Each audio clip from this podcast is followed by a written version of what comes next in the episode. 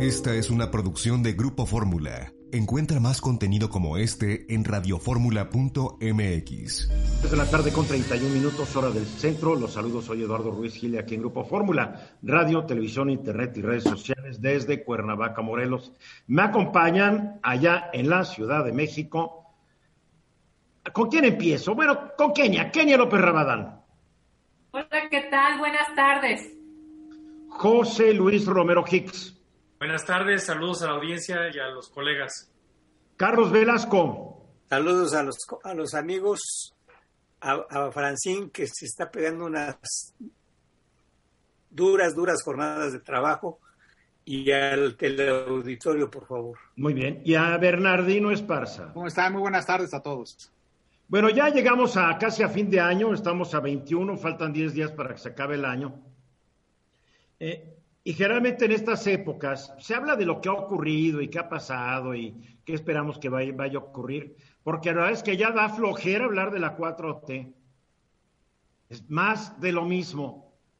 Hay un artículo en el New York Times hoy que dice cómo desde hace semanas se sabía que México tenía, tenía que pasar a semáforo rojo, pero dijeron, pues no.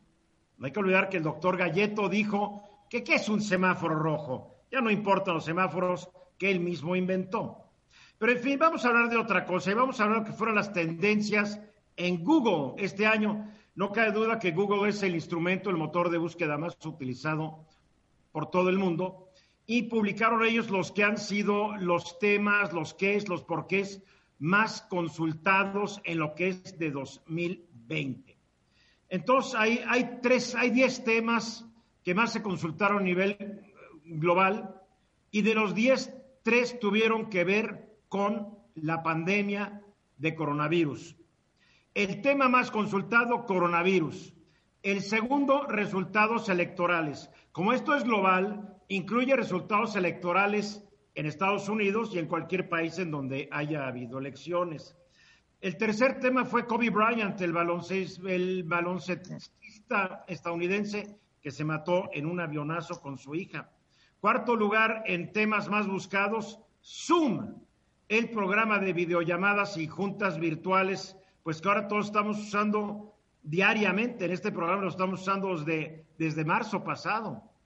El quinto lugar no lo van a creer, pero fue IPL a nivel global. ¿eh? IPL significa la Liga de Cricket Premier de la India. El sexto lugar fue India contra Nueva Zelanda, que es un clásico de cricket dentro de la Liga Premier. Después, eh, séptimo lugar, actualizaciones de coronavirus. Octavo, síntomas de coronavirus. Noveno, Joe Biden, que será el próximo presidente de Estados Unidos. Y el décimo tema más buscado, Google Classroom, que es un servicio web educativo gratuito desarrollado por Google, que entre otras cosas permite crear aulas virtuales dentro de una misma institución educativa. Esos son los 10 temas más importantes a nivel global. Ahora vamos a otra cosa interesante que Google publica, que son los cómo y los qué. Uno puede decir cómo funciona esto, eh, cómo se llama José Luis, qué es lo que hace Kenia, así uno puede hacer esas cosas. Entonces tenemos que, bueno, vamos a los 10 temas más consultados en México, antes de los qué y los porqués. El primer tema consultado en México fue coronavirus. El segundo fue Google Classroom. El tercero, elecciones en Estados Unidos. El cuarto fue Bienestar Azteca, que es la plataforma digital de Banco Azteca diseñada para la entrega de recursos a beneficiarios de, de, programas sociales del gobierno de la 4T. Quinto, juegos populares de Doodles de Google. Sexto, Zoom. Séptimo, consejos sobre el coronavirus. Octavo, síntomas del coronavirus. El noveno fue Among Us, que es un juego de multijugadores en línea. Y el diez fue Champions League, la Liga de Campeones de, la, de, Europa. Esos son los diez temas más buscados en México. Y se da uno cuenta, pues, que los temas más buscados en México, pues no fueron AMLO, ni la 4T, ni, ni nada de eso. Estamos hablando de Google, que quede claro. Estamos hablando de Google. No fue la mañanera, no fue todos estos asuntos. Ahora, en, los, qué es que más se formularon en México fueron, ¿qué es el coronavirus? ¿Qué es la tusa? que olvidemos que la tos es un adjetivo para referirte a alguien que es despreciable o de baja condición social. Tercero, ¿qué es el cáncer de mama? Cuarto, ¿qué son los alimentos procesados? Quinto, ¿qué es el estrés? Sexto, ¿qué es un verso? Séptimo, ¿qué es una pandemia? Octavo, ¿qué es un shock hipovolémico? Que es en una emergencia cuando pierdes tanta sangre u otro líquido que tu pobre corazón se vuelve incapaz de bombear. Noveno, ¿qué pasó el día en que nací? y décimo, sorpréndanse, ¿qué es la lepra? Porque hay un rebrote de lepra como de tantas otras enfermedades durante los años más recientes. Y en lo que se refiere a los cómo, el primero fue cómo hacer un gel antibacterial, segundo, cómo hacer un cubrebocas, tercero, cómo bajar el brillo de mi laptop, cuarto, cómo hacer tu avatar de Facebook, cinco, cómo se contagia el coronavirus, seis, cómo prevenir el coronavirus, siete, cómo se juega Among Us, ocho, cómo poner el arroba, noveno, cómo se contagia la lepra, y diez, cómo se celebra el Día de Muertos. Ahora, en lo que es Google, es de hacerse notar la falta de interés en temas políticos, tanto en México como en Estados Unidos. Solo Biden y las elecciones fueron temas consultados. Es más, en México, entre los nombres más buscados de personalidades, no figuró el de ningún político mexicano, ni siquiera el del presidente López Obrador. ¿Será que la gente ya está harta de los políticos y de la política? Puede ser, ¿no? Kenia.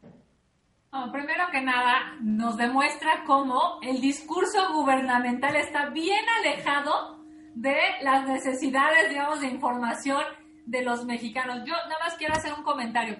A mí me gustaría que la gente pudiera interesarse más en la política, más allá de que yo hago política, ¿eh? me refiero a, a lo mejor así terminaríamos votando por gente que, pues, eh, digamos, tuviera un reconocimiento, pudiéramos saber si ha hecho algo malo o algo bueno. El problema de no estar, de no buscar en Google, ¿no? El nombre de tu diputado o de tu alcalde o de tu gobernador es que como no lo buscaste, no supiste quién es y terminas votando por un montón de gente Es que, que a la hora de no, tomar es que no nos interesa saberlo.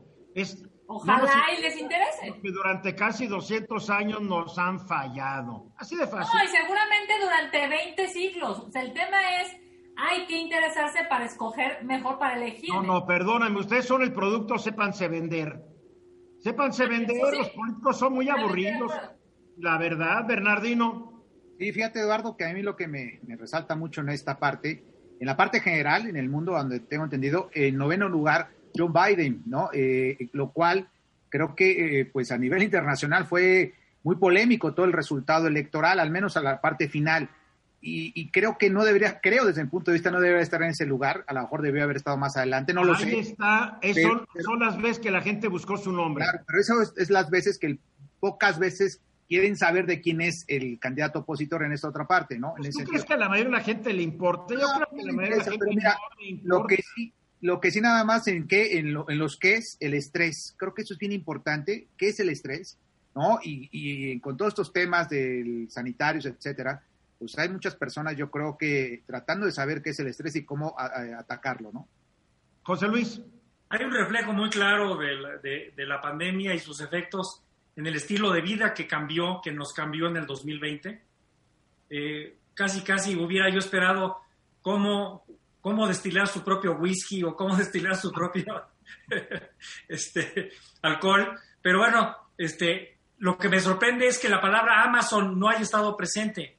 ¿Cómo comprar por Amazon? Porque creo que en todo el mundo fue de las acciones que más eh, valor se, se incrementó y los Es ya hábitos de compra ya de la clase media ya se incrementaron Ya mucho. todos tenemos la app instalada, ya no tenemos que buscarla. Puede Pues sí. ser. A ver, Carlos, nos queda menos de un minuto. Bueno, a mí me, me llama la atención que no haya problemas o que no se haya visto cómo se resuelve el feminicidio, cómo se resuelve el clasismo, cómo se resuelve el racismo, cómo se resuelven los problemas sociales que agobian día a día a la sociedad mexicana. Pues para que vean cómo a veces los dos que estamos en este medio del periodismo estamos en otra y ellos y la gente está en otra. Más tal vez deberíamos estar hablando de cómo se juega Among Us y menos de política y de estar haciéndoles el caldo gordo a una bola de personas que faltan a sus, a sus promesas. para la hora. Esteban Moctezuma será el próximo embajador en Estados Unidos. Ya renunció a la Secretaría de Educación Pública. Ahora, pues nomás espera que dé su beneplácito el gobierno de Estados Unidos. Ah, pero indiscutiblemente él será el próximo embajador de México. Su lugar ya ha sido anunciado esta mañana. La próxima, bueno, ya la secretaria de la secretaria de Educación Pública es tu colega senadora Kenia. ¿No, no nos oyes, Kenia? Bueno, no, no escucha, disculpe. Que, que, la próxima eh, secretaria de Educación Pública es tu colega. Eh, ¿Delfina? Sí. No, no está en el Senado. No, está en el Senado. Pero fue senadora, ¿no? Sí, pero no está en el Senado. Pues senadora igual, que ahorita que para lo que hacen, no importa. A ver, a ver, mi estimado Carlos, embajador Esteban Moctezuma. Fíjate que es, eh, para muchos es eh, extraño, para otros es normal, entrecomillado, y para el sistema político que, que vivimos en nuestro país, pues podría ser otra, otro nombramiento como muchos de los que ha habido en el pasado, Eduardo. Este, si vemos que en política exterior, para variar, no tenemos una política de Estado tampoco. Eh, en un recuento, en un recuento que, traté de, hacer buscando algunos eh, embajadores a partir de Gustavo Díaz Ordaz, solamente Hugo B. Margain eh, ocupó un sexenio o dos sexenios, en el sexenio de Díaz Ordaz y en el sexenio de López Portillo, ocupó la embajada de Estados Unidos, de, México en Estados Unidos. Gustavo Petricholi, eh, del 89 al 93, con Carlos Salinas de Gortari. Jorge Montaño lo ocupó dos años con Carlos Salinas de Gortari. Jesús Silva Herzog, del 95 al 97, con, con este Ernesto Cedillo, Jesús Reyes Heroles del 97 no, del 95 al 97 no, no, puede haber sido con Perdón, perdón, Salinas de Gortari también. claro, claro. Jesús Reyes Heroles del 97 al 2000 con Ernesto Cedillo, Juan José Bremer con Vicente Fox, lo ocupó tres años del, 2001 al 2004. Jorge Sarucán desde 2007 al 2013 con Felipe Calderón. Pero te falló Carlos de Icaza. Bueno, es, son los que... Los que Carlos eh, Casa estuvo dos años también con Fox. Sí, sí, pero son los que más eh, representativos, por así decir, de alguna u otra forma, porque aquí ven, en el lugar 9 está Eduardo Medina Mora, que estuvo del 13 al 15 con Peña Nieto, Miguel Bazáñez solo siete meses desde 2015 al 2016, Carlos Ada Solana estuvo pocos, estuvo un año, 2016-2017, Jerónimo Gutiérrez también pocos meses en el 2018 y llegamos a Marta Bárcena que eh, toma posesión en el 2018 y anuncia que en pocos meses eh, se retirará porque ya se va a, pues a, a jubilar. A, jubilar. Y este es el nombramiento de López Obrador y viene la viene la, el nombramiento de eh, Esteban Moctezuma, que no sabemos cuánto, cuánto tiempo vaya a estar allá.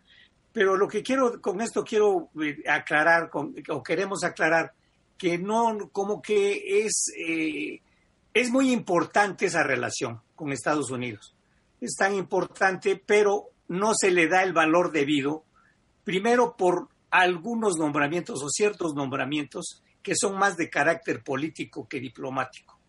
Y esto quiere decir que en materia de política exterior, ningún presidente, a partir de Gustavo Díaz Ordaz, que es lo que tomé como, como punto de referencia, ningún, ningún diplomático o ningún, ninguna persona pues eh, se ha preocupado, ningún presidente se ha preocupado por, por darle una, una, un sello de política pública real a la política exterior mexicana.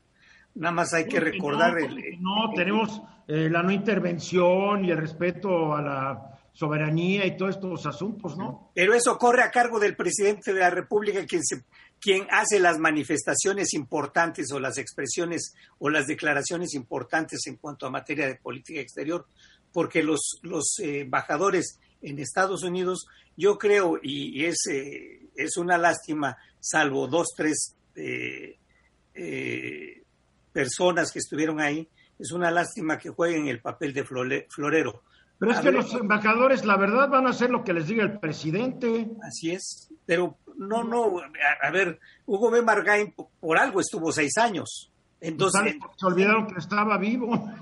y Gustavo Petricholi no, no, no se recuerda algo de él, a pesar de que fue un economista, eh, estuvo en materia, eh, eh, tuvo conocimiento de política exterior en materia comercial. Jorge Montaño, un político de carrera. Jesús Silva Gerso, que lo se fue a, a, no sé si como destierro o por qué se, se, fue en el sexenio de Salinas. Recordemos que le, le, eh, estuvo compitiendo la presidencia de la República Salinas de Gortari. Y Jesús Reyes Heroles González Garza fue, pues, eh, de gris oscuro a negro el papel que jugó en, en esa embajada. Pero lo, único que yo sé es que la relación México-Estados Unidos no ha estado del todo bien. Fox se acabó peleando con el presidente Bush. Calderón se acabó peleando con la secretaria de Estado, que era Hillary Clinton, y hasta exigió que sacaran al embajador de Estados Unidos en México. El, señor Peña Nieto dejó sin embajador en Estados Unidos durante seis meses desde que renunció al cargo Eduardo Medina Mora para venirse de ministro de la Suprema Corte en marzo de 2015, hasta que nombraron a Miguel Bazáñez en septiembre de 2015, y Bazáñez ahí sí, para nada sirvió y se había ido ya también en abril del 16. O sea, los últimos tres sexenios, y ahora, y ahora el presidente López Obrador, que no quería reconocer que había ganado Joe Biden, estamos hablando que ya vamos para cuatro sexenios pues de no llevar muy bien la fiesta en paz con el poderoso vecino del norte. ¿Qué puede hacer un embajador si el presidente da la, da, la nota? Un representante es la carta de recomendación o la carta o, te da la señal de la, importancia que es la relación entre un país y otro, este, Eduardo especialmente con Estados Unidos. lo que nos mandan a los gringos, tampoco digamos que los gringos se han preocupado. No, eso es otra cosa. Yo estoy, estamos hablando de los embajadores. No, pero es para que veas, para que veas que así estamos. A ver, Bernardino, rápidamente. Y nada más rápidamente, los temas muy importantes a tratar entre Estados Unidos y México, creo yo, es migración y una cosa en materia del muro famoso que se estaba construyendo en la frontera, ¿no? México-Estados Unidos. Vamos a ver qué pasa con esos temas. Pues sí. Kenia, rápidamente. Pues mira, pasamos de Vasconcelos a Delfina. Vasconcelos decía, un libro como un viaje se comienza con inquietud y se termina con melancolía. Delfina estamos hablando de vamos, te bien.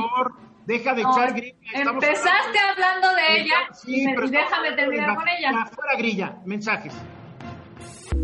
Estás escuchando Eduardo Ruiz Gili.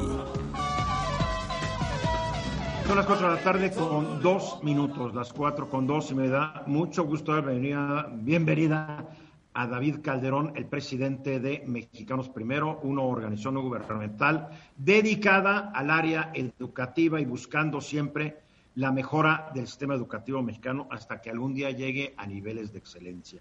¿Cómo estás, mi querido David? Muy bien, muy contento de saludarte, Eduardo, y a todos en tu auditorio. Acá estamos listos. Pues mira, la opinión tuya, porque tú eres un estudioso del sistema educativo y de, todo lo que tiene que ver con la educación en México. Y para mí tu opinión es importante en torno a la nueva secretaria de Educación Pública, que será la senadora con licencia Delfina Gómez Álvarez. Y digo senadora con licencia porque fue electa para esta actual legislatura, pero después fue nombrada delegada del gobierno en, en el Estado de México y ahora se va para secretaria de Educación Pública. Hoy el presidente López Obrador decía que, que él sepa, es la primera maestra de primaria que ha llegado a este cargo, que han llegado maestros universitarios, etcétera, pero que él sepa, es la primera maestra de primaria que ha tenido ah, actividad en aula en llegar a este cargo. ¿Es cierto?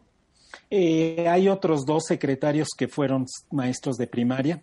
Eh, pero sí, te tienes que remontar a los años 50 para, para estar en esa, en esa tesitura de alguien que hubiera hecho la carrera dentro del sistema educativo. Eh, yo estaba haciendo cuentas, nosotros llevamos 13 años de presencia pública como mexicanos primero, vamos para el año 14, y eh, ya llevamos ocho secretarios de educación. La maestra Delfina sería la novena secretaria de educación y solo para tener un comparativo, en Colombia en estos mismos 13 años han tenido tres ministras de educación y las tres del mismo equipo. Entonces, Colombia que la veíamos para abajo hace 15, hace 13 años, eh, no solo nos ha alcanzado en la mayor parte de los niveles de, eh, relevantes en, en, los parámetros educativos, sino que en muchos casos nos ha rebasado y, por ejemplo, su respuesta ante la pandemia ha sido mucho más certera, más completa, más sólida, con mucho mejor resultado que la mexicana. Así menos, menos muertos, definitivamente. Sí, sí, sí, sí. ¿A qué atribuyes de que hayamos tenido tantos secretarios de educación en tan poco tiempo? a que eh, quienes llegan no llegan eh, por un proyecto educativo, llegan por un proyecto político. El encargo que tienen es un encargo no de desarrollar, sino de pacificar. Y frecuentemente pacificar se entiende como repartir beneficios a un grupo a costa de otros, o en todo caso siempre a costa del derecho de los niños. Entonces, eh, alguien, alguien me decía, oye, ¿quién ha sido el mejor secretario de educación que has conocido? Y yo le decía a alguien que nunca tuvo el nombramiento, el doctor Tuirán, Rodolfo Tuirán, que se quedó cuando eh, quedó eh, lamentablemente eh, enfermo y, ya no disponible para trabajar el secretario Lujambio. nunca lo pudieron nombrar porque había este tema de la nacionalidad mexicana, pero pero el mejor secretario de los últimos tiempos ha sido alguien que ni siquiera pudo usar el cargo, eh, digamos, el título, eh, pero lo que uno encuentra es que, eh, pues sí, todos, los, todos hacen promesas de estabilidad y sin embargo, pues salen en algún momento y la lógica de la decisión, pues no es educativa. Es increíble porque sí, como tú dices, tu Irán, que es nicaragüense, pero ya más mexicano que el Chile Verde, pues fue subsecretario y curiosamente nunca lo hicieron secretario por esto de la nacionalidad. Pero ahora, como tú dices, mira, con Salinas de Gortari hubo cuatro secretarios de Educación Pública que te preguntas de los cuatro, ¿quién estaban preparados? A ver, Manuel Bartlett no estaba preparado, Ernesto Cedillo tampoco, Fran Solana tampoco. Creo que José Ángel Pescador Osuna estaba preparado porque venía de haber estado en, el área educativa en otros cargos. Después tienes con Ernesto Cedillo Ponce de León al triste, al lamentablemente desaparecido Fausto Alzati, que no duró mucho tiempo, y a Miguel Limón Rojas, que yo sepa tampoco venía del sector educativo. Después tienes con Vicente Rey, eh, Fox a Reyes Tamés. Ahí estuvo. Venía de ser rector de la Autónoma de Nuevo León, entonces sí familiarizado con la educación superior, pero no con la educación básica. Correcto. Después con Calderón, Josefina Vázquez Mota, Alfonso Lujambio y José Ángel Córdoba Villalobos. Creo que Córdoba también había tenido algunas participaciones dentro, dentro del sector educativo, ¿no? Había sido profesor universitario de medicina, porque era un médico, era un buen epidemiólogo. Ya. Pues tal vez lo hubieran puesto mejor a cargo de la pandemia actual, porque el que tenemos no da una. Después, eh, con Peña, Emilio Choaifet, Aurelio Nuño y Otto Granados. Que yo sepa, ninguno estuvo en el sector educativo anteriormente. Ninguno. Y pues Esteban Octezuma tampoco. Esteban fue, fue eh, oficial mayor de la SEP, es decir, manejó las finanzas de la SEP hace treinta y muchos años, treinta y cinco años, eh, y ya esa había sido su experiencia, pero ciertamente eh, una totalmente de oficina y administrativa. O sea que los presidentes que hemos tenido desde de la Madrid hasta la fecha, pues mucho wiri con, con, la, con la educación, pero pues no mucho, no mucho a la hora de la hora, ¿no? De, dar resultados. ¿Cómo ves a Delfina? La veo justamente como, como una promesa sin despejar, ¿no? Eh, es decir, hay, hay esperanza eh, en ella. Nosotros, eh, desde Mexicanos Primero, hemos interactuado con ella unas tres veces en el pasado eh, y la verdad es que fueron encuentros cordiales, al punto. es una persona muy práctica, muy aterrizada, es mujer más de calle que de gabinete, ha sido profesora de primaria, ha sido directora, fue 10 años la directora del centro escolar más grande de Texcoco, fue presidenta municipal, fue funcionaria del, eh, sistema de educación estatal del Estado de México y fue profesora también de una primaria privada. Eh, entonces, es una persona que ha conocido como la variedad de la experiencia, eh, es alguien que, por el otro lado, tiene una maestría en la pedagógica, que como sabemos, pues es una universidad eh, totalmente dominada por la mentalidad magisterial de revancha, eh, que ha tenido sus buenos y grandes momentos, que tiene sus buenos y grandes académicos, pero que como tónica general, pues es, es eh, de los focos del reclamo muy ligado a una idea de la educación pública muy, muy de mural de Diego Rivera y no para el siglo XXI. Mientras que eh, también tiene una maestría en Administración de eh, Instituciones Educativas por el TEC de Monterrey. Entonces, digamos que tiene un pie en, varios mundos y eso es interesante.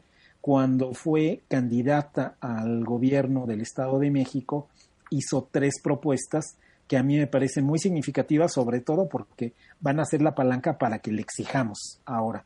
En primer lugar, dijo, fundamental las escuelas de tiempo completo estaba en su plan de trabajo, está registrado en la plataforma. Escuelas que han ido recortando por la austeridad republicana. Exactamente, entonces ahora sí hay que decirle, maestra, pues usted, como nunca, usted lo hizo punto de su campaña, así que hay que recuperar las escuelas de tiempo completo, usted mejor que nadie, no solo conoce el valor, sino lo argumentó, lo puso como punto uno en su plataforma, pues... ¿Cuáles fueron los otros dos puntos? Nos quedan 10 segundos. Los otros dos puntos fueron la incorporación de tecnología en el aula y para los alumnos y el tercer punto, profesionalización de los docentes. Kenia López Rabadán. ¿Cómo estás, Kenia?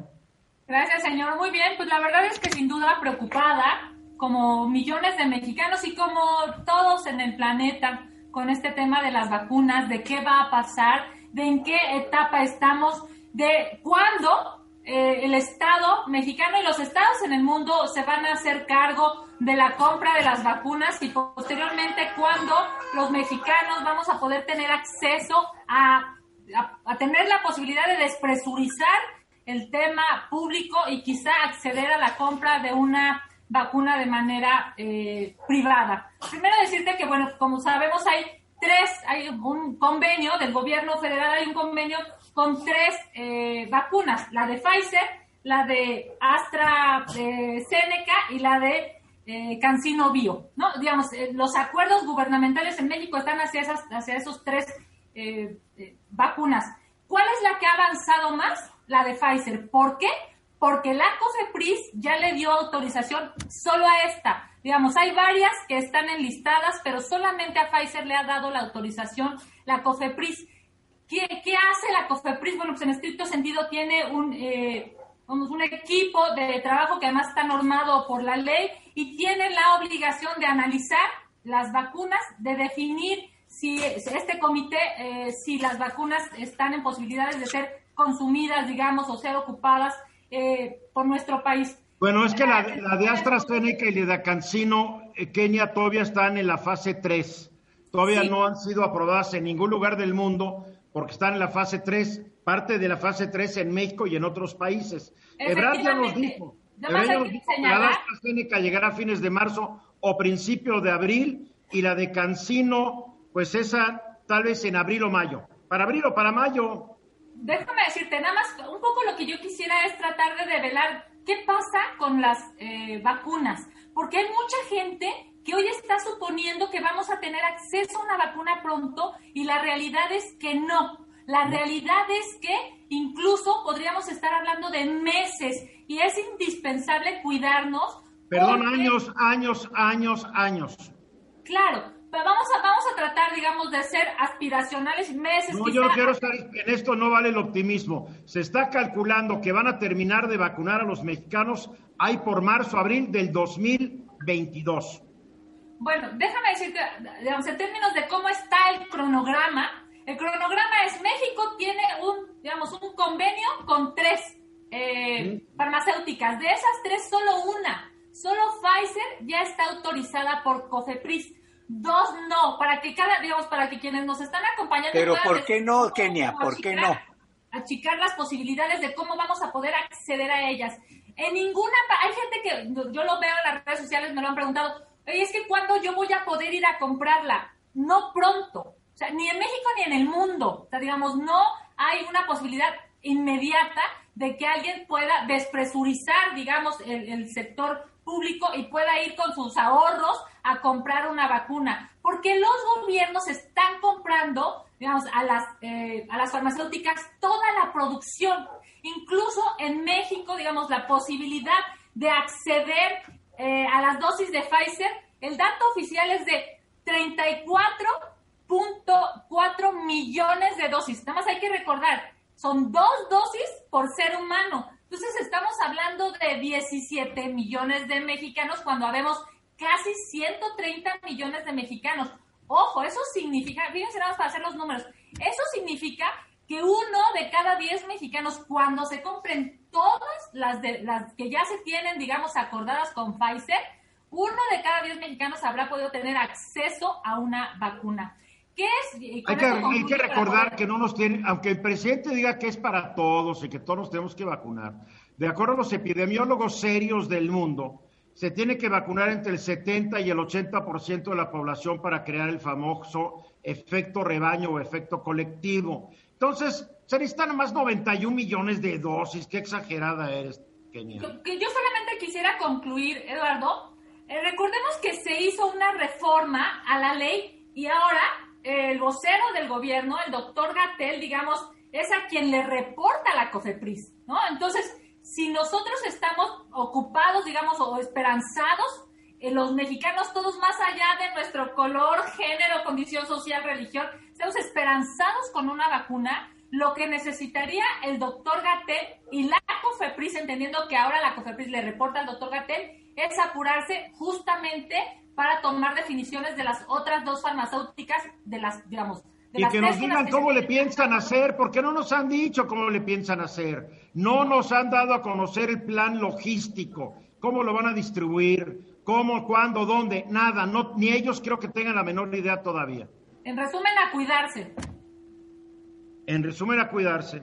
Rápidamente, José Luis.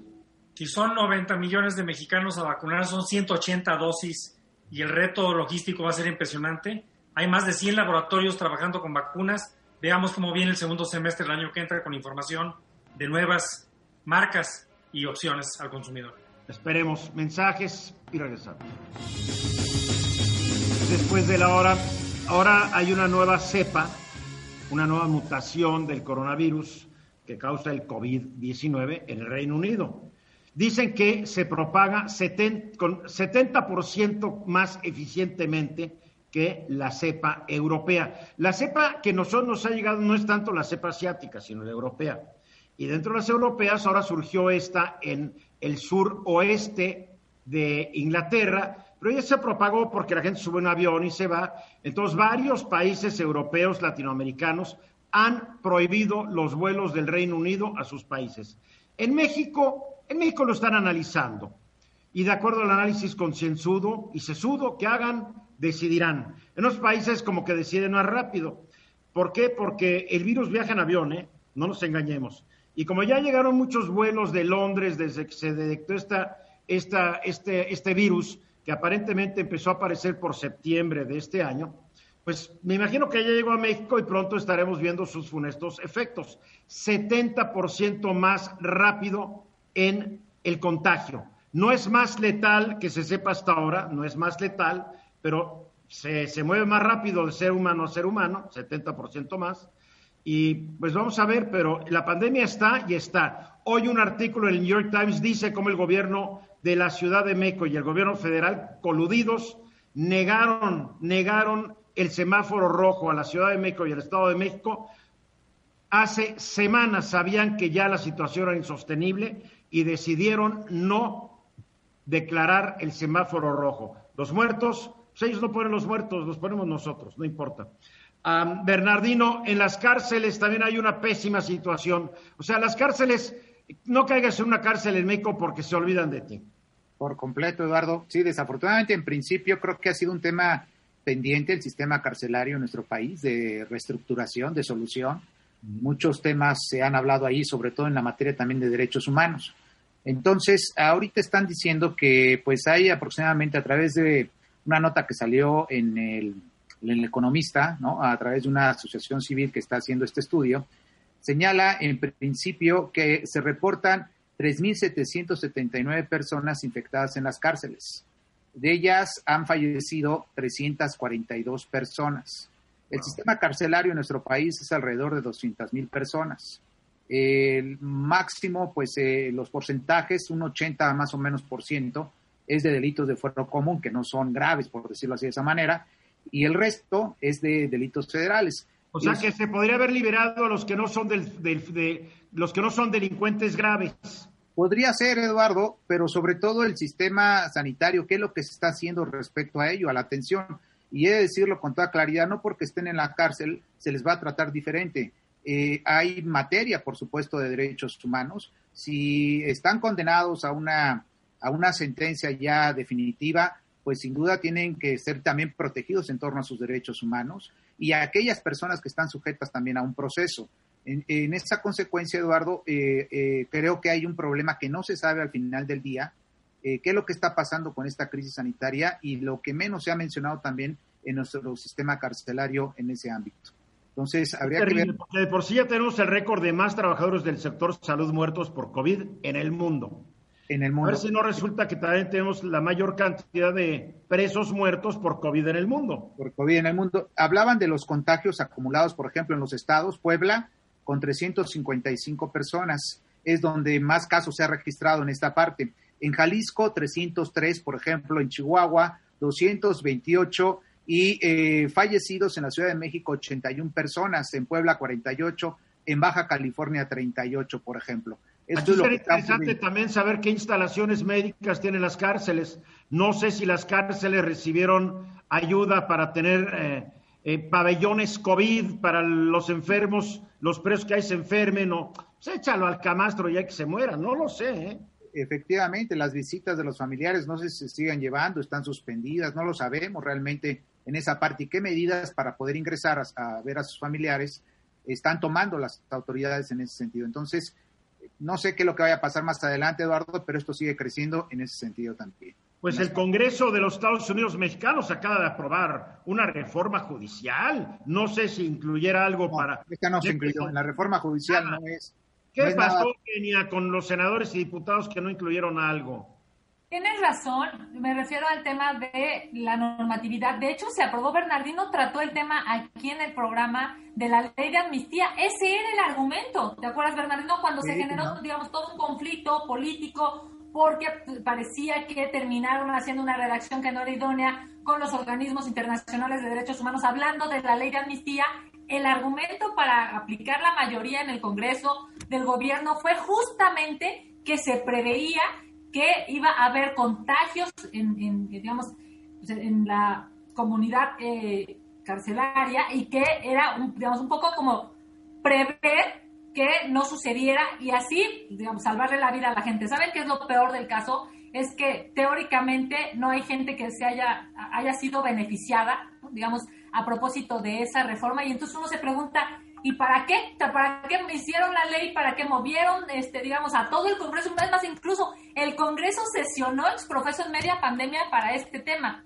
No hay gente beneficiaria en, términos de salvar su vida y la de sus familias, porque, por cierto, hay eh, en, la mayoría de los lugares no se están permitiendo las, las visitas de familiares justamente para controlar eh, la, a ver, pero si, si no lo han podido controlar fuera de las cárceles, ¿ustedes creen que lo van a controlar en las cárceles? Eh, realmente, seamos, seamos en sí, sinceros, realmente. Sí. Digo, José Luis. Bueno, regresando tantito al tema de, la mutación del virus en, en la Gran Bretaña. Quizá una parte positiva, pues todavía de la información que se tiene, es que eh, hay opiniones de que las vacunas que ya están desarrolladas sí actuarían frente a esta nueva variante, eh, independientemente de que, como tú lo señalas, Eduardo, es más contagiosa y no más letal, ¿no? Este, ahora, en cuanto a las cárceles, pues sí, es una cosa terrible. Creo que las cárceles mexicanas han sido inclusive pues eh, motivo de ser parte de historias en películas y, no necesariamente por su capacidad de rehabilitación de los reos. Sí, justamente eso es, Eduardo, y, decían aquí en esta parte también que hasta al menos el 15 de diciembre se tenía documentado, informado, que había en las cárceles 20 incidentes respecto a las, al tema de cómo están atacando el, área de lo que es la cuestión de emergencia sanitaria. Eh, entre los incidentes son motines, riñas, por ejemplo, porque realmente pues no están atacando efectivamente este problema. Los estados donde se habla... Insisto, no lo están atacando afuera, menos adentro. Ve cómo están las calles, llenas de personas. Yo entiendo que la gente tiene que salir a ganarse la vida, pero lo que no entiendo es que la gente salga a hacer sus compras navideñas. Es, no, no lo puedo entender. Sí, es un tema, es un tema mm, el viernes cuando se decretó el semáforo rojo en la Ciudad de México, la gente estaba desbordada, ¿no? Calles. Pues somos muy inteligentes y el pueblo bueno y sabio, ¿qué pasó con eso? No, no se respeta, no se respeta. No, pues el presidente insiste que somos buenos y responsables. Sí, sí, sí, me parece que sí hay que reconocer que, eh, digamos, los seres humanos habríamos de tener libertad para decidir, pero también es un hecho que la autoridad Justo ese es el pacto social, digamos, la posibilidad de que la autoridad pueda, pueda definir para la sociedad este, cosas que le van a beneficiar. Esta, esta libertad se puede volver un libertinaje. Si es, es lo que está caído en México, un libertinaje. A ver, si soy tan libre, ¿por qué me piden una licencia para manejar? Si soy tan libre, ¿por qué me prohíben mi derecho constitucional de portar armas para mi defensa? ¿Por qué si soy tan libre, ¿por qué no confían en mí cuando hago mi declaración de impuestos y no me checan? A ver, pura hipocresía, pura demagogia. No me vengan con eso, por favor. Lo que decías del tema de, de, del New York Times de la nota, nada más un comentario lo que dice la nota es que era la primera semana de diciembre, O sea, esta semana es Navidad. Estamos hablando de que hubo 20, casi 20 días, ¿no? Este, o, más de dos semanas en donde se mintió y eso es primero es preocupantísimo que lo sepas por un medio este, internacional y segundo que si es real lo que dice la nota pues eh, eh, entonces la pregunta es entonces en quién confiar ya contestaste la pregunta que tú mismo acabas de hacer. Bernardino. Pues sí, Eduardo, efectivamente un sistema carcelario atrasado, ¿no? Eh, un tema que les ha llegado que creo que no saben cómo, cómo moverlo y cómo hacerlo. Lo has dicho muy bien, lo hemos dicho aquí afuera, es muy difícil. Adentro más porque realmente están encerrados y pocas veces creo yo que se les escucha respecto a su salud de cómo debe ser asistida a las No hay recursos, no le han metido lana, no le han metido interés, no les ha, no les ha interesado un cacahuate, hay que ser realistas. Así es, desafortunadamente así es, pero pues ojalá se mejore, Eduardo, que es la, el mejor Y lo peor es que la opinión pública, ¿sabes qué va a decir? Son presos que se frieguen. No, son personas que tienen derechos humanos. Pero en México el pueblo bueno y sabio dice todo lo contrario. Que se frieguen. No. Terrible, ¿no? Pero sí, bueno. Terrible. Ay, concepciones diferentes de la realidad, en serio. Mensajes. De regreso exactamente, faltan 13 minutos para que sea la hora. A ver, este, este dato que tú traes, mi querido José Luis Romero Hicks, sí me, me, llama mucho la atención. La Ciudad de México está entre las 10 ciudades en la que se ha abaratado más el costo de la vida en la era del COVID. ¿Por qué? Pues mira, no es una respuesta sencilla. Este, es un dato interesante. Eh, la revista británica The Economist, que tiene su unidad de inteligencia económica, eh, desde hace 30 años, Eduardo, produce un índice que es el índice de el índice mundial de costo de vida, eh, el Worldwide Cost of, Living, y, y, lo ha producido para 130 ciudades del mundo, entre ellas la Ciudad de México, y le dan un seguimiento a 138 bienes y servicios para establecer este, este índice. Y efectivamente, uno de los hallazgos que se encontró es que la Ciudad de México se encuentra entre las ciudades que, que más se han reducido el costo de vida en este año del COVID-19. De hecho, el valor del índice en la Ciudad de México bajó en este sistema de puntaje que maneja el, el índice, bajó seis puntos respecto a su comparativo del año anterior, que es el 2019. Y en cuanto al ranking general de las 130 ciudades del mundo donde se levanta este índice, la Ciudad de México cayó 18 posiciones, o sea, se abarató en 18 posiciones relativas a las otras eh, eh, partes de la muestra de 130 ciudades y ahora ocupa la posición número 73. Y en este índice hay hallazgos que me parecieron interesantes que creo que vale la pena compartir. Entre las 100, entre las 10 ciudades más caras del mundo, de acuerdo con este índice de la Unidad de Inteligencia Económica del Economist, las 10 más caras del mundo ahora son Zúrich, París, Hong Kong, Singapur, Tel Aviv, Osaka, Ginebra, Nueva York, Copenhague y Los Ángeles. Mira.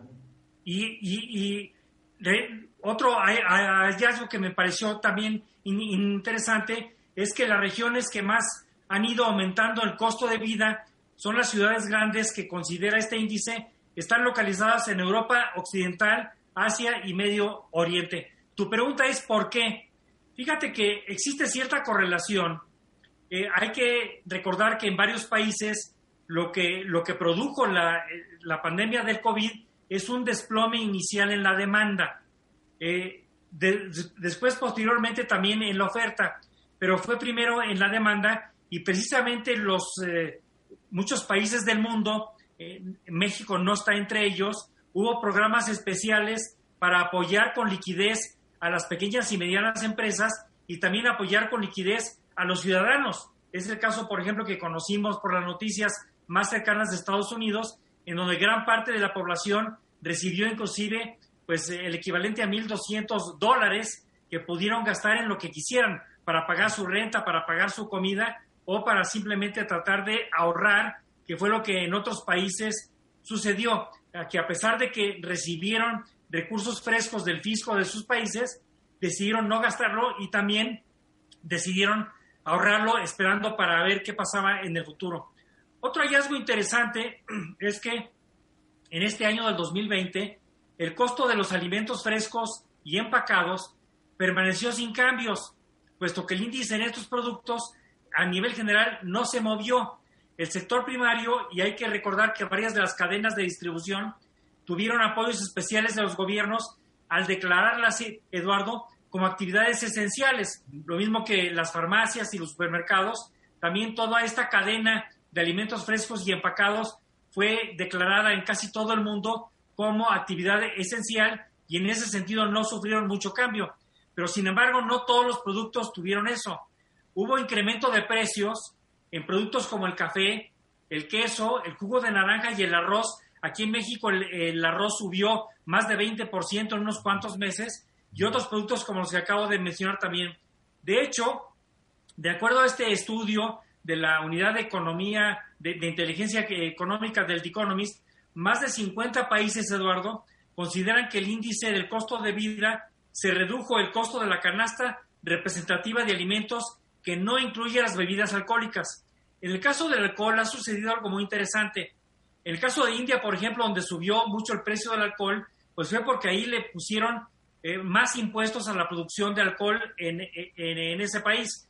Pero las bebidas alcohólicas, a pesar de que, eh, de, que hubo esta recesión en, la demanda, ya sea a través de compra, a través de, portales, como mencioné yo hace, este, hace un rato, el, que fue el caso de Amazon, los precios de las bebidas se mantuvieron y en algunos casos se incrementaron que fue el caso, por ejemplo, eh, eh, aquí en México, el, el, caso de la cerveza que, que, que solemos llamar como, como cervezas artesanales, subieron su precio durante la pandemia.